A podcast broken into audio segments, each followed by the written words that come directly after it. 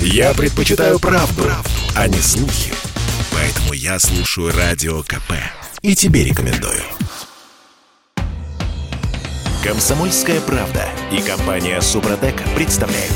Программа «Мой автомобиль». Ну что, предсказуемо. Но у нас э, не только дефицит машин, э, теперь будет еще и дефицит запчастей. Причина все та же. Китайцы. Э, всем доброе утро. Я Дмитрий Делинский. И Алена Гринчевская. Э, редактор портала осипов.про у нас на связи. Андрей Лекосиповы. Парни, доброе утро. Доброе утро. Доброе утро всем. Доброе утро.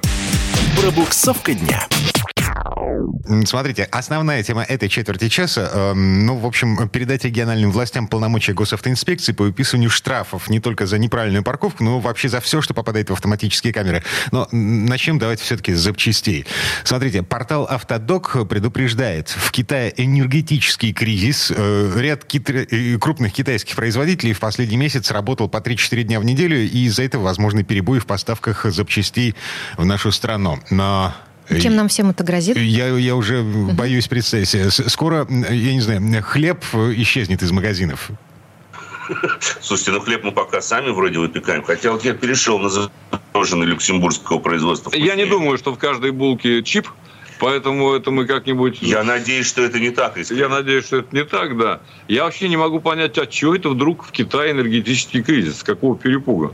Им что, газа не хватает нашего или чего? Так у них нитка протянута специально для них вот именно недавно. Сила Сибири, мы это все знаем. О, так, ты даже помнишь название. Погодите, Конечно. это что получается? Автодок, э, ну как бы э, нагнетает? Ну, не знаю. Э, сложно сказать. Китайцы, я думаю, что первым делом думают о себе, любимых, и поэтому, так сказать, э, свой автопром поддерживают всеми возможными чипами. Но я бы по этому поводу, честно сказать, особенно не переживал, потому что свято место пусто не бывает. Э, нельзя в Китае наладить на Тайване или где-нибудь еще. Или в Бангладеш. Погодите, да. конец. у нас производство чипов не могут наладить уже полтора года. Ну, это, это отдельная история. Это надо разбираться, почему. Ну, кстати говоря, по этому поводу... Было бы выгодно, наладили бы. Евросоюз сейчас даже гранты собирается выпускать, отдельное там налоговое регулирование для стартапов, которые будут производить как раз-таки микроплаты, микрочипы и так далее. С чипами, на самом деле, Дим, там очень грустная, грустная история, она куда более глубокая. Там дело не в самих микроплатах. Дело, во-первых, в нехватке, оказывается, магния, потому что вот именно элемента магния резко стало не хватать в какой-то момент, и кобальта. И связано это в том числе с тем, что вот эти редкоземельные металлы добиваются только вот в районе Китая и в Африке, добиваются в каких-то жутких условиях, которые стали еще хуже в связи с пандемией, потому что добываются они чуть не вручную, а людей, которых добывающих, стало меньше. Я не могу поверить в то, что в Китае стало меньше людей. Вот Я вы меня уверили. Но, видимо, вот в горных областях там не такая плотность, понимаешь, концентрация населения. А не было партийного клича. Все на добычу кобальта. Ну, Будет сейчас... клич, будем добывать. Ну, сейчас мало... Ой, простите, новый Си Цзиньпинь-то как раз и бросит клич, и все будет нормально. Мне mm-hmm. тоже так кажется. Так, ладно. А, так или иначе... Значит, бояться нам или нет, скажите? Нас предупреждает о том, что в ближайшие пару месяцев э, будет дефицит тормозных колодок, дисков, э, свечей зажигания, амортизаторов, элементов подвески э, Слушайте, китайского производства. колодки и кобальт, а? Ну, да, вот, и, и, нет. Тут все-таки причем для нормального автовладельца тормозные колодки и Китай – вот. Нормальный автовладелец покупает тормозные колодки, выпущенные, как правило, в Германии, в Италии. Ну, как выясняется, там какая-то составляющая из Китая все равно. Они проникли и туда, понимаешь? А они вездесущие, их вообще больше всех в мире, на земном ну, шаре. Именно. Да и поэтому, когда говорят о дефиците трудовых ресурсов в Китае, я как-то к этому скептически отношусь. В общем, я бы не переживал, честно скажу. Если ну, есть это... машина, купим, нет машины, подождем. Не, ну, возможно, нагнетали для того, чтобы была какая-то мотивация для поднятия цен – но ну, она и так изрядно. Понимаете, посмотрите на, на курс. Хотя он сейчас стабилен, опять же, рубль. А юань? Юань не знаю. Не узнавал, что курс Все дело в юане. Я предлагаю в какой-то момент начать пересчитывать э, курсы валют в э, тормозных колодках. Угу. Ладно. Отличная идея. Да. Давайте теперь все-таки к основной теме этого, э, этой четверти часа. Э, значит, гениальная идея отдать э, региональным властям полномочия по выписыванию штрафов за все, что попадает в автоматические камеры. Превыш... Причем идея президента, я так понимаю. Да, да, да, да, да, да. Это Владимир Путин распорядился. Эм, правительство должно обеспечить внесение изменений в административный кодекс с 1 июня 2022 года. Боюсь даже предположить, к чему это приведет. Видимо, президент рассчитывал, э, конечно, на порядочность и здравый смысл. Но он же ведь не хуже нас должен знать, что э, регионам вечно не хватает денег. И, конечно, даже. конечно, безопасность уйдет, вот это самое главное, уйдет на второй план в связи со штрафами. А на первый план выйдет пополнение бюджета. Как, собственно говоря, сейчас и есть. Например, for example, в Москве Угу. А, ген, генпрокурор господин Краснов на прошлой неделе уже говорил во всеуслышание, что а, значит, установка видеокамер превратилась из борьбы за безопасность в борьбу за пополнение бюджета. То есть это все, все это уже сказал. официально признанная точка зрения. А, но смотрите, в Госдуме лежит законопроект, который ну, как бы упорядочивает установку камер видеонаблюдения и, ну, типа, цель его усложнить процесс выписывания автоматических штрафов и упростить процесс ну, вот... А, обжалования. Ну, на самом деле, ведь в Госдуме лежит еще и другой законопроект, как раз-таки о передаче регионам полномочий по администрированию большей части составов вот этих вот штрафов и нарушений ПДД. И лежит он там еще с 2015 года. Э, об этом, так сказать, сказал Вячеслав Лысаков, он экс-депутат, экс-депутат теперь Госдумы. В 2017 году он был принят в первом чтении со скрипом. Его фактически, его сейчас снова достанут усыпать сукна, потому что есть прямое поручение президента. Это я э, цитирую, собственно говоря, Вячеслава Лысакова. И, наверное, в качестве какой-то контрмеры и для уравновешивания определенного негодования людей на этом фоне вводится другой законопроект, который как бы будет более точно и четко регламентировать установку самих камер. Может быть, в какой-то смысле противовес вносится. Вот все, что касается э, ну, администрирования, вот это мы поймем и быстро ощутим на себе. А все, что касается правильной установки камер, никогда. Мы за, этим, мы за этим проследить не в состоянии. И обжаловать штраф будет по-прежнему сложно. Поэтому чтобы вот не было недоразумений, лучше все-таки не отдавать на откуп регионам э, вот это самое администрирование по штрафу. Но нас же с вами не спросит, Олег. Ну, это правильно. Но нам ведь никто с вами не мешает высказать свое мнение. Может быть, э, к нему кто-то и прислушается. Слушайте, но депутаты Госдумы, те самые люди, которые, по идее, должны принимать все эти законопроекты, они, э, ну, как бы против. Вот говорят, что это безумие. Э, говорят, что э, чиновники, которым отдадут полномочия госавтоинспекции, черт его знает, откуда взялся этот чиновник, зачем он туда пришел э, устроиться на работу. Может, он пришел как раз для того, чтобы собрать... Э, заработать. Э, заработать, собрать базу данных, э, слить ее и скрыться в неизвестном направлении. Например. Да запросто. В общем-то, может и э, федеральный чиновник тоже так же э, сделать. сделать, да, поступить. Но там хоть сказать, какая-то э, история да, подожди, есть. Подожди, я вообще, честно говоря, какой-то надзор. Я, коллеги, несколько удивлен, что вы вообще, простите за тавтологию, удивляетесь этому процессу. Ведь на самом деле все логично. Передача полномочиям э, региона по администрированию штрафов. Наделение каждого гражданина правом штрафовать своего соседа или другого участника дорожного движения. Все логично. Выстраивается сверху вниз идет. Правда, я не понимаю тогда, зачем нам полиция в целом нужна будет вообще. И ГИБДД в целом, зачем они нужны? Что они только аварии будут оформлять, что ли? Или там за как-нибудь за дорогами следить они не нужны при таком количестве камер? Ловить человека за рулем под хмельком. А это вот да, это они и сейчас успешно ну, делают. Ну вот и, вот и все. Поэтому, когда говорят, что их не хватает, я говорю, что вот почему-то для этого дела вас хватает. А когда нужно действительно принять меры при маргинальном поведении на дороге или отреагировать на материал, который уже сейчас может быть направлен в госавтоинспекцию посредством там, фотографии или смартфона, видеозаписи, вот тут полиция у нас почему-то резко становится э, нехватка. Это каким это образом у нас так получается? Это что за страна перевернутых вообще? Когда все наоборот получается. И вот все логично, господа, все логично. Постепенно полномочия не только по администрированию штрафов, но и вообще по штрафованию как таковому спускаются на землю и передаются людям. Вообще, в конечном итоге, надо передать процесс штрафования э, самим нарушителям.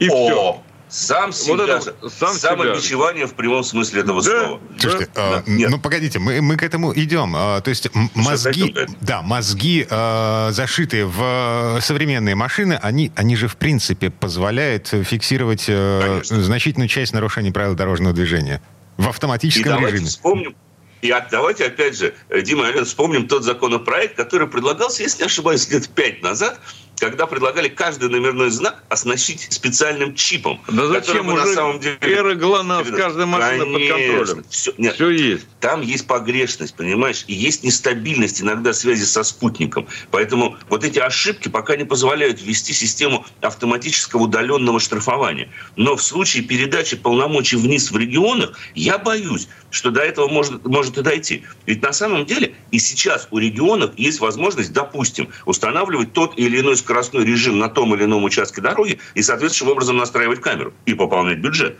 что успешно делается. Посмотрим на Москву. Да, или Да. на Санкт-Петербург, на крупные города. Ну, просто сейчас это примет более массовый, наверное, характер. Я первый раз тот штраф заплатил за 40, где ограничения. За 40, да. 80 метров от МКАДа, где 100. Съезд с МКАД 8, вот так прямо обозначено в постановлении. 80 метров от МКАДа. 40, 40 был знак, оказывается, и камера висела. То есть вы съезжаете там, где 60, и упираетесь в знак 40. Да. Успеваете? Вот я не успел сбросить. Ну, потому что ты со 100 саживался в повороте 80, дальше 60, Конечно. должен- и дальше ты приезжаешь в 40. Вот. Вот, на самом деле, яркий пример того, что это произойдет. Причем это превысил произойдет. я на один километр. Да. 61 был. Ну, это произойдет в любом случае. То есть такое ощущение, как будто ну, федеральный центр просто от себя пытается максимально отодвинуть все полномочия. Трудно сказать. Я думаю, что нет.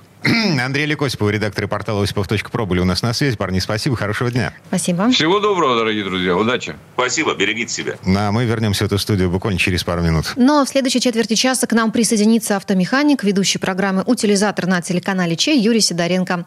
Поговорим о том, что практичнее – консервировать машину на зиму или нет. Комсомольская правда и компания Супротек представляют. Программа «Мой автомобиль».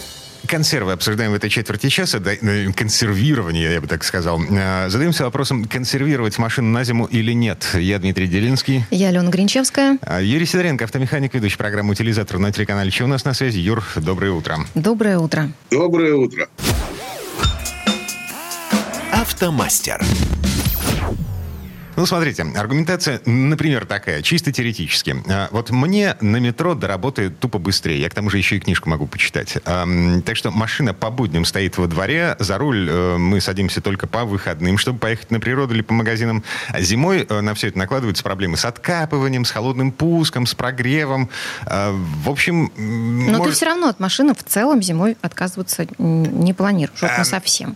Смотри, а, я с подозрением отношусь к машинам каршеринга. Вот как альтернативный вариант, если не ездить на машине зимой, на своей машине, да, вот, ам, по магазинам, там, значит, я не знаю, лыжи в багажник и в ближайший лес, вот это все, а, может, проще брать каршеринг, а свою тележку поставить э, на зиму в гараж? Слушай, ну так уже многие так и делают, только они не ставят ее на зиму в гараж, а вообще э, продают. Я А потом покупают таким- новую. Это какой-то, опять Я же, уже- идеальный мир, Юрий. Э, с- Нет, ну я с этим сталкивался. Нет, они не то, что покупают. Все, очень многие сейчас отказались от своих машин, вот как раз если им не надо далеко ехать, если у людей нет дачи, например, или еще что-то. Э, Вот. Ну, то есть вот я, например, отказаться не могу от машины, потому что она мне просто нужна как грузовик постоянно. И она не постоянно... Я всегда что-то вожу на автомобиле. Вот. Причем я не знаю, как так получается. То есть я, я еду все время груженный всегда. Везде. Слушайте, ну, у всех просто разные причины. Я как мать двоих детей, все время куда-то, которых нужно ввозить. Мне неважно, зима там за окном, в юго, жара плюс 30, мне все равно нужно на чем-то перемещаться. А без машины мне просто сложно. Поэтому я зимой все-таки есть буду. Но я так понимаю, что есть те, кто э, зимой машины не пользуются в принципе из водителей. Слушай, да, это очень часто сейчас стало встречаться опять. То есть э, народ просто ставит машину на зиму. И мне вот стали задавать, кстати, вопрос по поводу этого, что, что с ней происходит. Вообще надо ездить зимой или нет? То есть вот такие даже вопросы задают.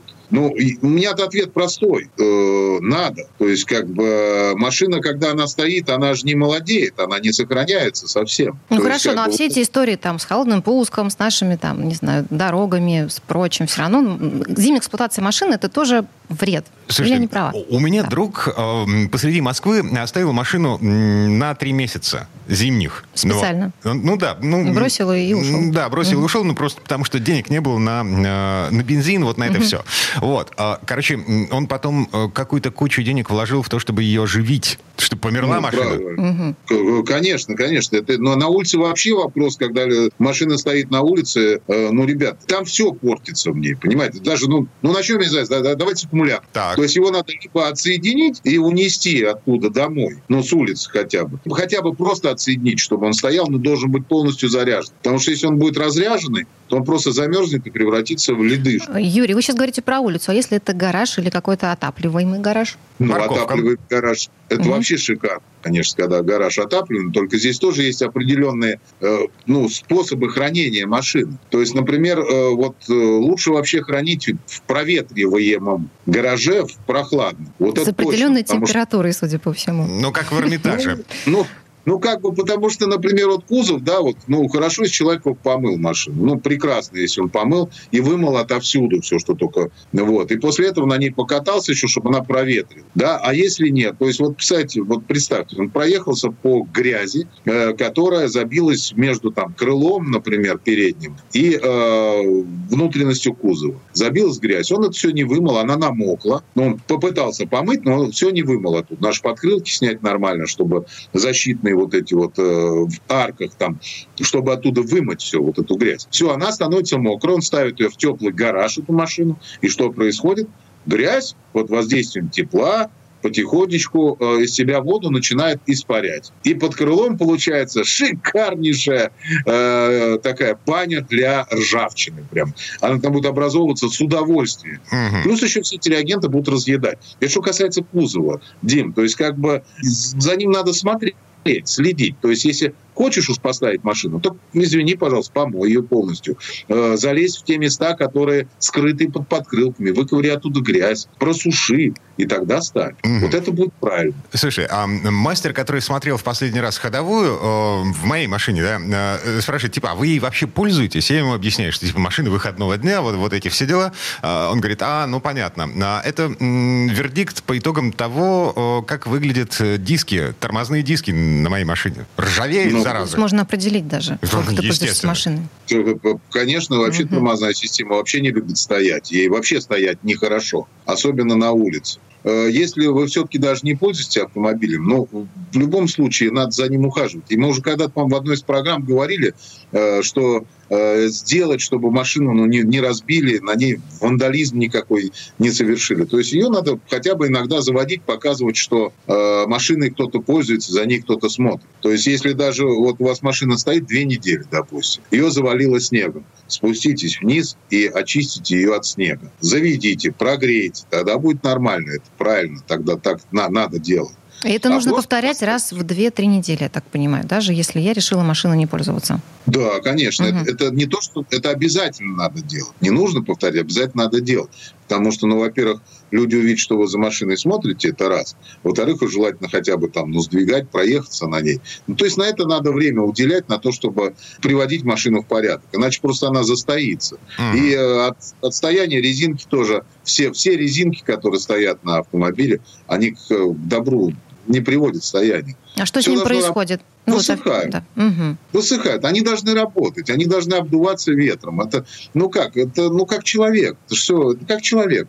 Человек должен двигаться. Если он ложится, то он долго уже, ну как бы, э, как правило, долго, ну не лежат уже люди. Как бы это не, при, не, не сложно было говорить, но обычно человек, если слег, то уже долго он, ну, как правило, не лежит, потом умирает. Так, погоди, а- маш- Да, ты про резинки говоришь, ты имеешь в виду не только уплотнители дверей, эм, не только дворники, вот, вот это все. В первую очередь это э, э, сайлент-блоки, да, ходовая, прокладки. Да, да, да. да. Да, да, да. Конечно, все, что касается ходовой. То, что на, э, во- вокруг дверей и там все уплотнительные, это одно из. Но вообще, что касается ходовой, потому что э, машина, когда стоит даже в гараже, резинки ну, просто высыхают и становятся, ну, ну, как сказать, э, уже не резиновыми. У нас, знаешь, вот у нас тут пример был, приведу. Стоял Мерседес в гараже очень долго. Прекрасный Мерседес. Лет, э, лет 10, наверное, стоял. Вот. И э, человек, который его купил потом, я тоже хотел его купить, но что-то у меня не получилось. Вот, там он был на, на желтых номерах, но что-то не срослось у меня с его растаможкой. Вот. И э, человек купил, он на нем съехал. Довольный, она вся мягкая такая, знаешь, такая, ну, вот прям, вот, ну, как новая едет. Я говорю, подожди, подожди, сейчас, говорю, на ней километров 50 проедешь, а она у тебя вся будет уже дребезжать, как этот, ну, как, как... И что ты думаешь, он проезжает 20 километров, приезжает, а там вообще, там просто резинки все просто отвалились. Потому что поначалу они были жесткие, как только начали работать, а так как они все задубели, угу. их просто не стало. Он попал на замену всех ходовых. Ну как, он, он знал, что он будет менять, но просто думал, что он проскочил. Нет, не проскочил. Все Трагическая история. Юрий, а что с колесами происходит, если машина, ну, условно, там 4 месяца стоит без движения в гараже? сдуются? Ну, не обязательно она сдуется, просто их надо правильно хранить. По-хорошему, как вот мы раньше делали, вот, то есть там вывешивали машину, мы готовили машину к стоянке. То есть я вот помню, мы с папой приходили в гараж, ее подвешивали, выставляли на стойке, вот, чтобы амортизаторы под нагрузкой не были. И колеса снимали с машины и ставили их, подспускали и ставили прямо на дисках. Угу. То есть это правильно. Когда машина стоит без движения, вот колеса в одном и том же положении стоят. Что происходит с колесом? Оно в любом случае деформирует. Вот просто, но оно в любом случае будет деформировать. Не сильно, допустим, но там кто-то скажет, ну там же этого не видно будет. Этого не видно будет, но потом биение все равно появится. Угу. Деформируется резина. Понятно. Что еще страдает в машине? Я уже сказал, тормоза, ну система кондиционирования страдает, если она есть. Масла, Система кондиционирования, знаете, какая история? Это очень ну, стандартная вещь. Я всегда говорю, ребят, зимой тоже надо, надо включать кондиционер. Мне говорят, так он не включится. Я говорю, ну на парковку заехали, включить, чтобы хотя бы муфта сработала, чтобы там все подвигалось. Должно как хотя бы двигаться. Вот. Или еще масла, они, они вот многие думают, что они поставили машину, и все, машина не ездит, значит, с маслами все в порядке. Ничего не происходит. Ну, как бы они все равно стареют. Почему есть регламент замены масла раз в год? Либо по пробегу. Угу. То есть независимо от того, сколько машин пробежал, раз в год надо его менять. Так хорошо, если я машину поставила на три месяца в гараж, мне нужно будет и масло э, слить перед этим или налить, залить новое уже потом, когда снова начну ее эксплуатировать? Э, когда начнете эксплуатировать, угу. надо, конечно, будет поменять. Если там по регламенту нужно менять там раз в год, например, в моторе масло, его надо менять. Но опять же таки, я же говорю, всегда надо, надо иметь, э, надо знать золотую середину называть. То есть надо приходить и хотя бы иногда, ну, раз в две недели ее заводить, передвигаться на ней немножко и обратно заезжать. Это нормально. Ничего, вы же не будете сейчас так консервировать машину, как ее надо консервировать по всем правилам. Ну, это, это реально только раньше, по-моему, так могли делать. Сейчас этого никто не будет делать. Вот. Сейчас надо просто, чтобы машина была чистая, ее надо хотя бы иногда заводить. Пришел, посидел в ней, завел, проехался. Она тебя увидела, порадовалась. Вот. Обратно поставил, и все хорошо. Да, и вот такие свидания с машиной. Раз в две недели. Да, есть люди, которые э, на зиму уезжают в теплые страны. Да. Ну, уезжали, по крайней мере, раньше. Юрий Сидоренко, автомеханик, ведущий программы «Утилизатор» на телеканале «Че» был у нас на связи. Юр, спасибо. Э, мы все поняли. Спасибо. Большое спасибо, всем удачи. Нам мы вернемся в эту студию буквально через пару минут. В следующей части программы к нам присоединится Федор Буцко. Поговорим о том, почему бейсбольная бита стала автомобильным аксессуаром и как избегать конфликтов на дорогах. Комсомольская правда и компания Супротек представляют. Программа «Мой автомобиль». Дорожные конфликты обсуждаем в этой четверти часа. Я Дмитрий Делинский. У меня в багажнике есть фомка сантиметров 80 длиной, около килограмма весом. Внушительно. Я Алена Гринчевская, даже вот не знаю, что такое фомка. У меня в багажнике скребок для льда. Что есть у Федора Буцко? Федор, доброе утро. Да, доброе утро. Знаете, я вот одно время эксплуатировал автомобиль на пару с коллегой со своим. У меня была казенная машина. И первым делом, что мне приходилось делать, когда я садился за руль, это вынуть рядом лежащую с водительским сиденьем лопатку вот, или какую-то монтировку. Вот терпеть не могу, когда такие вещи под руками. А почему такие вещи под руками? Э, собственно, сейчас и будем обсуждать. Дорожные истории. Слушайте, издалека зайду. Э, в октябре АвтоВАЗ легализовал допы. Лад теперь продаются только с набором стандартных аксессуаров стоимостью, ну, где-то от 8 тысяч рублей э, там и до 30.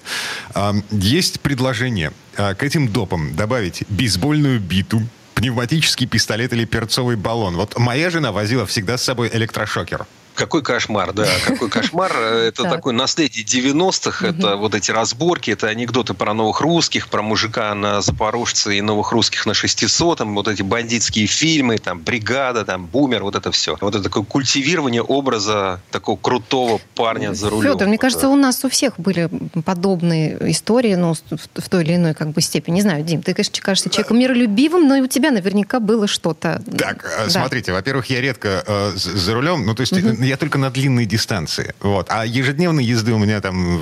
То есть ты не попадал ну, вообще в конфликт, вот. в принципе, на дороге? А жена, вот этот шокер, который у нее угу. там валялся в маленьком кармашке, вот, она его вообще забыла. И когда мы эту машину продали, эм, значит, новые владельцы, э, ну, открывая все, все доступные места, да, обнаружили этот шокер, сказали, ой, прикольно, позвонили нам, э, просили забрать обратно.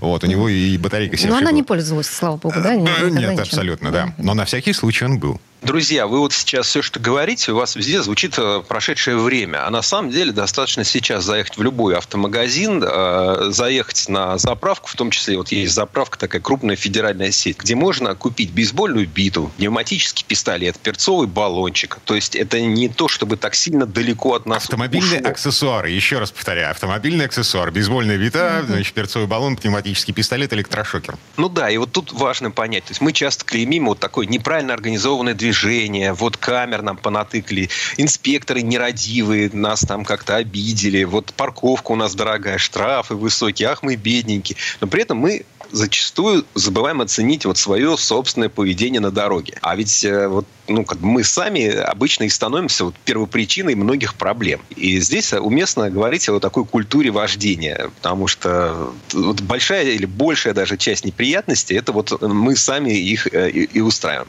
Есть э, вот такой момент. Допустим, многих из нас что-то раздражает на дороге. Ну, например, а, вам мигают дальним светом, когда вы там плавно катитесь к красному светофору. Меня вот бесит, когда мне звонят, ой, звонят, сигналят на светофоре. Если я буквально да, на секунду да, да. там вовремя не нажала на педаль газа. Ну, прям вот. бесит меня. А кого-то, а кого-то бесит, что вот сгорелся зеленый, а вот Алена угу. там, понимаете, да, да, не да, едет. В телефончик, наверное, смотрит. Это да, совершенно наверное, не обязательно. Чатик, Могла да. задуматься просто. Ну, ну для, чего, для чего? Вот. Это не причина, короче. Вот. Слушайте, да. смотрите, в нормальной обычной ситуации, в нормальной обычной жизни мы легко непринужденно, ну, как бы, ну, сигналит и сигналит, дурак дураком. А, я поеду дальше. Угу. Но а если тебя начальник взгрел в этот день, если у тебя неприятности дома, если по телевизору показывают э, сытую и богатую жизнь, а в холодильнике пусто, что это повод выйти с бейсбольной битой и если, физиономию Если, если кругом водителю? враги, геополитическая так. ситуация такова, что э, мы находимся э, на грани войны со всем миром. Я могу сказать, что надо делать. Надо идти в аптеку покупать успокоительные, судя по тому, что ты сейчас озвучил. Конечно. Дима. И угу. вспомнить совет профессора Преображенского. Не читайте до обеда советских газет. Вот, э, вот важно не читать советских газет до обеда. Федор, и ну, даже если никаких да. других нет, тоже угу. не читать. Ну, просто вот надо знать за собой. Допустим, меня, когда у меня там проблемы проблемы по работе или в семье, или когда а, там плохая погода, или когда кто-то едет по обочине в пробке, или кто-то поворачивает без поворотника, или кто-то встал там на два места на парковке, ну мало ли что еще. Надо за собой знать какие-то свои особенности, и вот чувствуешь, закипает, и вовремя это гасить. Гасить собственное негодование. Очень полезно вообще подумать а, момент, а ты сам никогда так не делаешь? Вот не, не тупишь на светофоре, э, там, не мигаешь кому-то дальним светом, всегда ты аккуратненько паркуешься. Вот когда ты понимаешь, а что и сам бываешь неправ, то вообще, в принципе, становится легче. Кроме того, есть очень важный момент. Нужно вот свои навыки управления автомобилем постоянно совершенствовать. Это, конечно, такая глупая, казенная у меня получилась формулировка.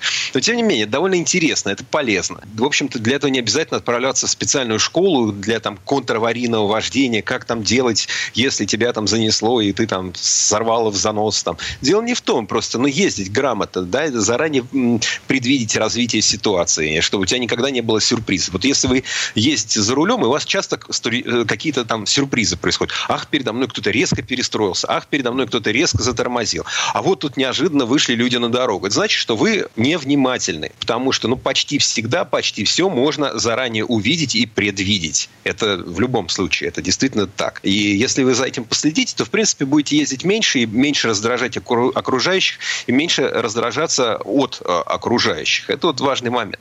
Кроме того, того, есть еще такой аспект, что у нас нет каких-то специальных наказаний за хамское поведение за рулем. То есть, допустим, да, да. если вы послали, допустим, человека там куда подальше, будучи э, вы оба пешехода, или вы послали теми же словами своего визави, когда вы оба были за рулем, то у нас это, в принципе, одно и то же, и, в принципе, это почти ненаказуемо. Есть много стран, которые воспринимают это как провокацию и как э, создание опасной ситуации на дороге. Ну, то есть там же даже там, там запрещено да, да, да, так себя вести. Да, Прекрасно. Да, там я, я, даже запрещено. Я пытаюсь понять, каким образом это можно отследить э, и зафиксировать, потому что, э, ну, ну, как Но бы, всегда, вот я показал всегда, средний Тим, палец мы, э, ну, да, в показал Но у него видеорегистратор у твоего соседа. А у, меня, а, а у него регистратора да. не было, а вообще он не видел, а как докажешь, а чем докажешь, да ничего такого не было.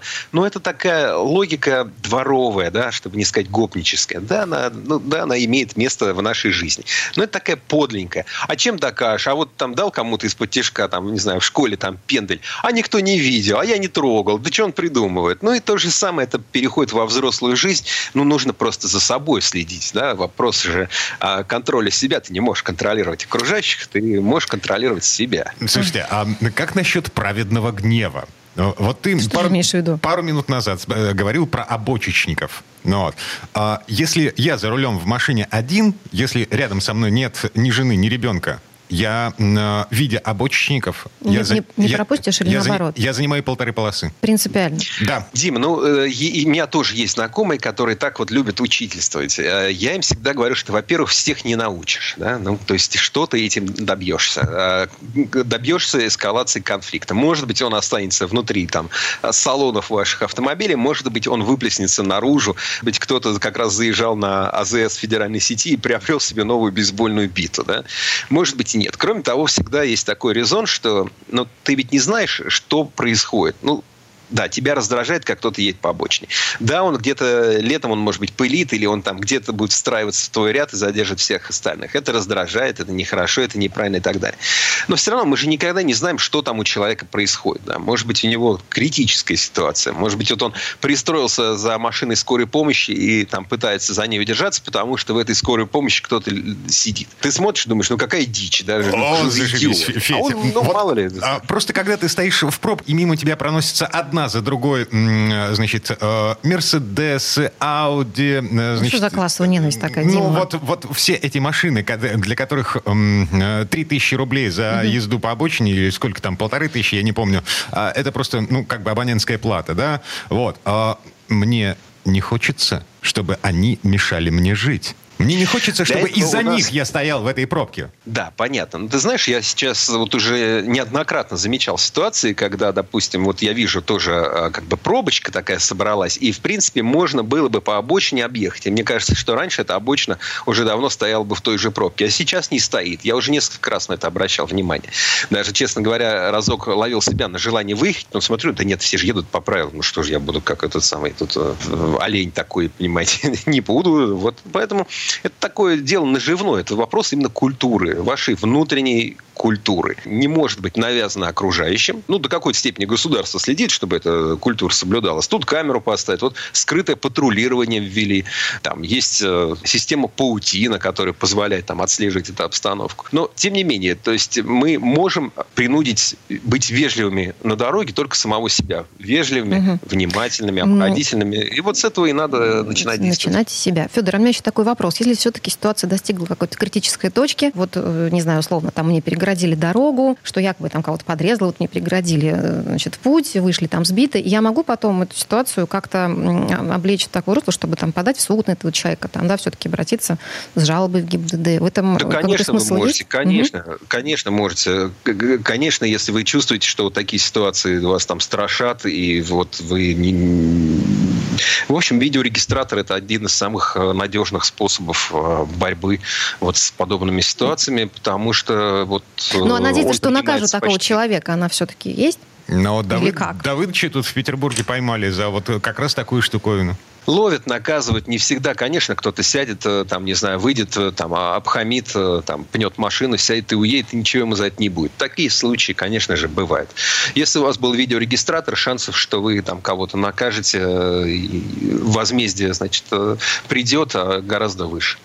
Ладно, на этом остановимся. Федор Буцко был у нас на связи. Федь, спасибо, хорошего дня. Спасибо. Всего вам доброго. Ну, а мы вернемся в эту студию буквально через пару минут. В следующей части программы у нас журналист и летописец мирового автопрома Александр Пикуленко.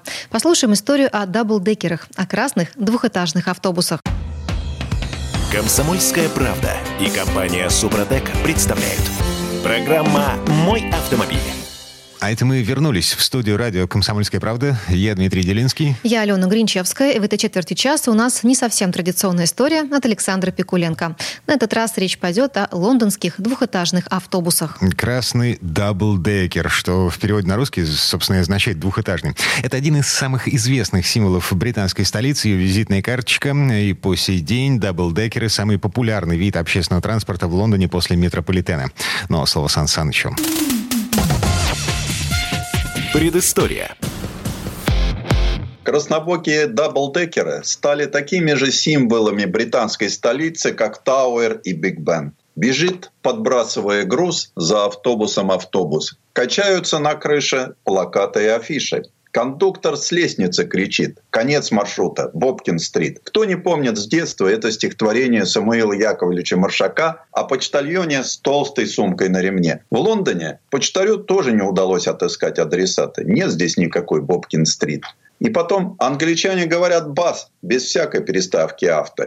И вообще, вначале был амнибус, что по латыни значит «общий», заряженный тройкой першеронов дилижанс, следующий по заданному городскому маршруту. Английский писатель Джек Дэй утверждал, будто еще 18 марта 1662 года выдающийся физик Паскаль предложил французскому королю Людовику XIV образовать в Париже движение экипажей по определенному маршруту за фиксированную плату. А 18 февраля 1772 года в Лондоне многоместные экипажи начали курсировать между вокзалами Чаринг-Кросс и зданием Королевской биржи. И все же их еще не называли ни басами, ни амнибусами. Летопись донесла до нас имя Станисласа Бадри, первым запустившим регулярное амнибусное сообщение в Париже в 1828 году. Начал он после удачного опыта в Нанте. Партнером предпринимателя выступил некий месье Омне, владелец магазина с вывеской «Omnis Omnibus», Отсюда, считается, и возникло название нового общественного транспорта. Основатель лондонского амнибусного сообщения, каретник Джон Шиллибер, все подсмотрел у французов. Ему предстояло еще и преодолеть мощное сопротивление владельцев кэбов, тех самых, на которых разъезжали Ливанов и Соломин в приключениях Шерлока Холмса. Кстати, Тут необходимо сделать еще одну поправку. То, что в нашем представлении зовется кэбом, во времена королевы Елизаветы II лондонцы именовали хэкни. Это совершенно определенного вида экипаж, в котором извозчик восседает позади салона высоко над дорогой. Сейчас представим, как непросто было мистеру Шиллиберу бороться с извозчичьей мафией. Те большие и громоздкие кареты, что уже курсировали между городами Великобритании или в лондонских предместьях, не могли въезжать за камни, то есть в ограниченную каменными указателями центральную часть Лондона. Там царствовали кэбы. И хитрый Шелибир построил два 20-местных амнибуса и пустил их по маршруту, огибающему каменную границу. Произошло это 4 июля 1829 года. Проезд стоил 5 пенсов. В 1831 году парламент принял Хэкни-Коч-акт, прервавший монополию кэбов на заезд в центральную часть Лондона. Новый вид транспорта начал стремительно развиваться, и Шиллибир прославился, хотя так и не приобрел ни престижной приставки «сэр» к фамилии, ни состояния. После себя он оставил только долги. Жаль, что ни один из амнибусов Шиллибера не дошел до нас, хотя есть неплохая копия. А вот следующие конные экипажи лондонцам удалось сохранить. И они уже двухэтажные. Появление второго этажа связано не только, да и не столько с желанием получить одновременно вместительный и маневренный экипаж для тесных городских улиц, сколько с налогами. Применительно к городскому транспорту налогом облагалось число лошадей. Пара животин с трудом тянула громоздкий экипаж. Поэтому первые амнибусы запрягали на французский манер тройками, за что приходилось доплачивать налоговому ведомству. Появившиеся в середине 19 века даблдекеры решили эту проблему. Их кузов был короче, а значит и легче. Конечно, при этом сократилось число мест, но лишних пассажиров пересадили на крышу, почти не утяжелив экипаж. Но со всеми неудобствами приходилось мириться. Ведь, как говорится, лучше плохо ехать, чем хорошо идти. Тем более, что хоть и легкомысленный, но все-таки поручень страховал незадачливых пассажиров от падения с крыши. Владельцы быстро придумали, как его можно было использовать. Стали развешивать рекламные щиты, чтобы еще немного заработать. По расположению скамеек на верхнем этаже лондонцы прозвали первые конные даблдекеры разделочными досками, если сиденья располагались вдоль спинка к спинке, или садовыми скамейками, если лавки стояли поперек. Гордые за свой общественный транспорт, англичане стараются не вспоминать, что даже окраской лондонские автобусы подорожали парижским. Единая транспортная контора была создана в Париже в 1855 году, а ее лондонский аналог появился через год. И это была компания филиалом французской. Одно из первых депо размещалось на Бейкер-стрит, недалеко от квартиры Шерлока Холмса. Восхитительно выглядел такой амнибус.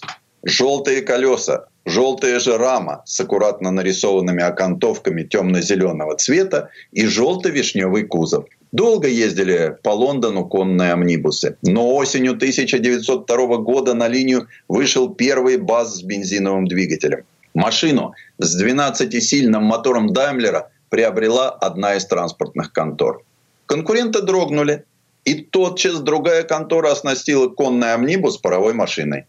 Почувствовав, в какую сторону дует ветер, генеральная лондонская транспортная компания стала лихорадочно скупать автобусы у всех производителей. Среди них были французские Дарак и Дадион Бутон, германские Бюсинг и Орион, британские Олсли. Соперничество усиливалось, но начался период монополизации.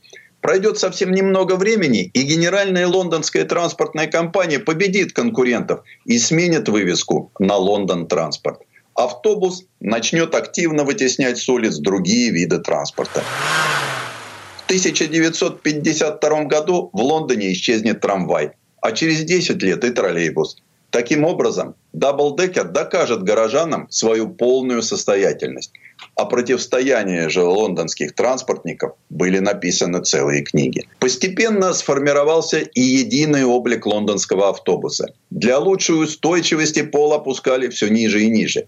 И его стремился догнать потолок – Внутри эти автобусы стали походить на квартиры хрущевки. Переполненному даблдекеру по правилам полагается выдерживать боковой наклон в 30 градусов. Самой сложной была проблема, куда девать двигатель. Его продвигали вперед, смещали влево, пробовали приладить к правому боку и опустить под пол. Лондон позже других мегаполисов мира принял автобусы с задней моторной схемой. Приверженность британцев традициям порой приобретает болезненные формы. Сзади непременно должна быть открытая площадка, на которую, если помните, лихо спрыгивал на ходу герой Игоря Костолевского в фильме «Тегеран-43». То был, кстати, знаменитый автобус РМ-типа. По начальным буквам ему первому из даблдекеров присвоили официальное имя «Рутмастер». Такие сегодня еще курсируют по Лондону, но уже не с чадящими английскими дизелями, а с экологически чистыми моторами от Scania. И уже окончательным подрывом британских устоев стало появление на стритах и скверах китайских гибридных автобусов. Предыстория.